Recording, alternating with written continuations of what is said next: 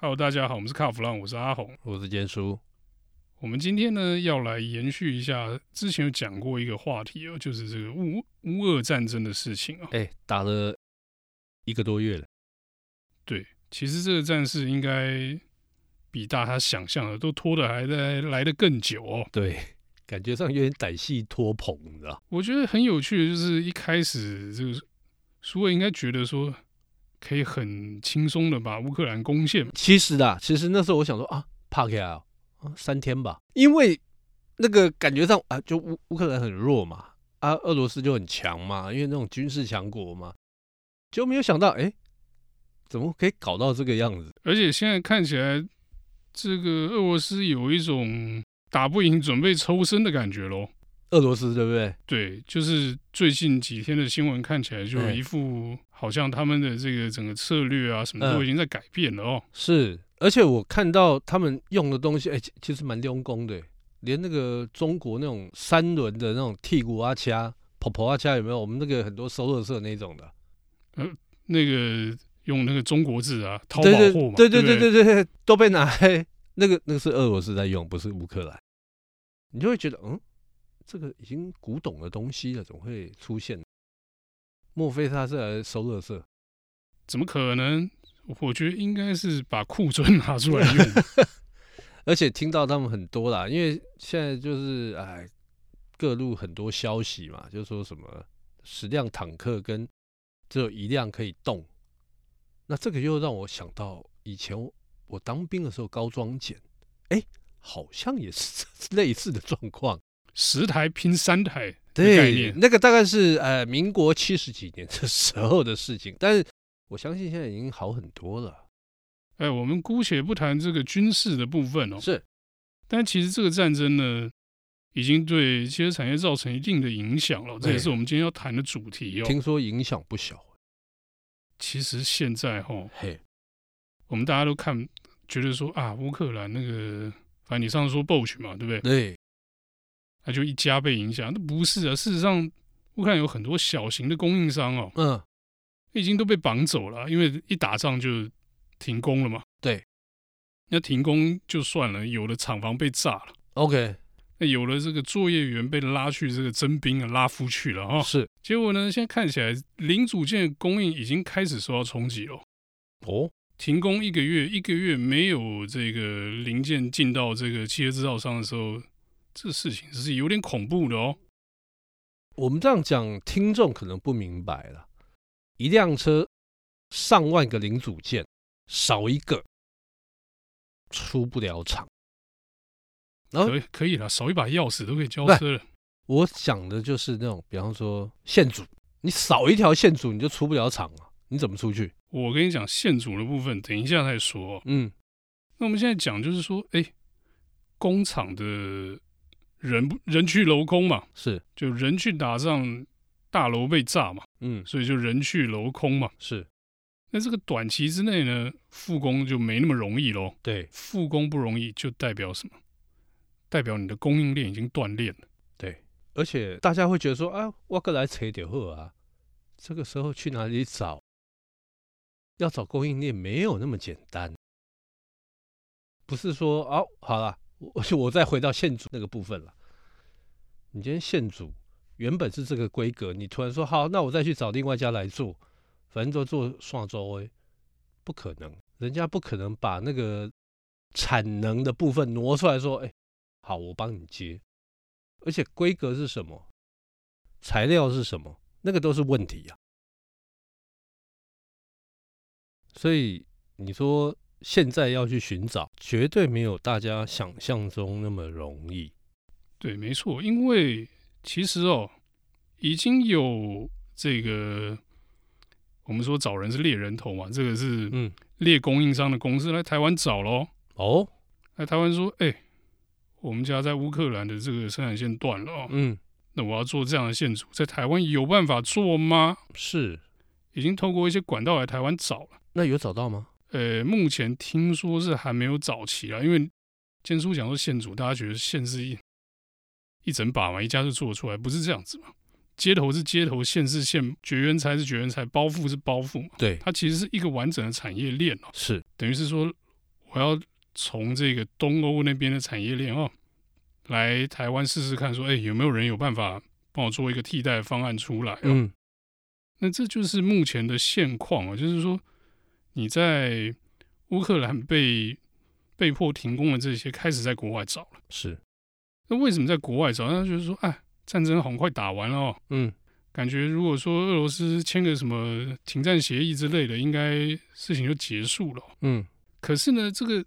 不是说战争结束，生产线就可以恢复哦。啊，厂房都被炸了，怎么恢复、啊？你厂房要重建嘛，对，那你这个去打仗，万一战死人回不来哦，嗯，这个开工厂跟开关灯不一样嘛。对，你开灯按钮按下去就好，开工厂你人要早起，这个材料啊、供应啊、机台啊，该有的都要到位，才有办法开工嘛。对，资讯来源就说啊，就算现在停战了、嗯你没搞个一两年哦，嗯原本在乌克兰那些供应链没有办法恢复成战前的样子。 ，OK，大家注意哦，是一两年哦，不是半年，不是八个月、哦，嗯一两年还是乐观的哦。 ，OK，所以说，接下来的影响哦，嗯，我觉得对汽车业影响，尤其是这个在欧洲车，欧洲车厂啦，哎、然后在欧洲当地有组装、有生产的车厂，对，都会受到这波战火的影响哦。哇塞，那哎、最近我们常听到，现在交车都要差不多八个月到一年呢、那如果因为战争的因素去影响到这个事情的话，那交车是遥遥无期耶、如果在短时间之内没有找到早期的这些那个供应链的话，我觉得接下来交期会越拉越长哦，嗯嗯那我们就会看到这个车商越来越痛苦，嗯嗯，因为新产品还是不停的出，问题是产能跟不上。对，他没有办法把这个新车如期的交到消费者手上。是，那可是现在讲到这交车，我想到另外一个问题。哎，另外这个问题呢，跟这个供应链不太一样，哎是运输链。 ，OK，那你就说了，干乌克兰跟运输链什么关系？它还都已经在最东边了，靠近俄国了，对，有什么关系？嗯，我跟你讲，关系才大。怎么说？又是我们这个消息来源指出啊，是，他就说啦，你知道在欧洲啊开那种长途大卡的嗯哪一个国家最多？不要跟你不要跟我讲乌克兰人，对，乌克兰人。我说为什么？嗯。他说乌克兰人工资便宜啊，哦，所以这个卡车司机就大部分大家喜欢请乌克兰人，因为人力成本稍微低一点。嗯嗯嗯，那嗯就是虽然说在欧陆，就卡车可以到处开，对可是我在乌克兰开个分公司，找当地的司机来叫你开去挪威，你还是得开去啊。合理。那这些卡车司机呢，那现在现在都被征兵，也又被拉夫又去打又 仗，又去打仗了。对，所以现在连卡车司机都缺，哦，然后连这个陆运哦，哎，你说这个不是有铁路吗？有啊，嗯塞爆。嗯，为什么？因为卡车运不了，嗯所以就是说哎、那我们用铁尽量用铁路运吧。对，所以铁路的货柜塞爆，嗯，那不就跟之前那个海运是一样的意思？海运塞港，对，差不多的意思。嗯，那那个没了这个陆运的卡车司机怎么办呢、对，没有办法，对因为你找不到更好的这个人力来源哦，嗯，要不然就是我那朋友就讲啦，啊我去澳洲开一间嘛，你去澳洲开，你去欧洲开一家这个货运公司嘛，嗯，我保证你现在开到手软，开到嗯手软脚软，单接不完。哦，我就说那准备个十辆车给我，那可能不够啊，不够。那你可能准备一百辆才做得了这生意，嗯嗯嗯，因为是嗯这又回到原点。对，嗯准备一百辆货车也没用，没有人帮你开，啊没啊有司机，那变成这些呃货运的老板，他就必须要下重本，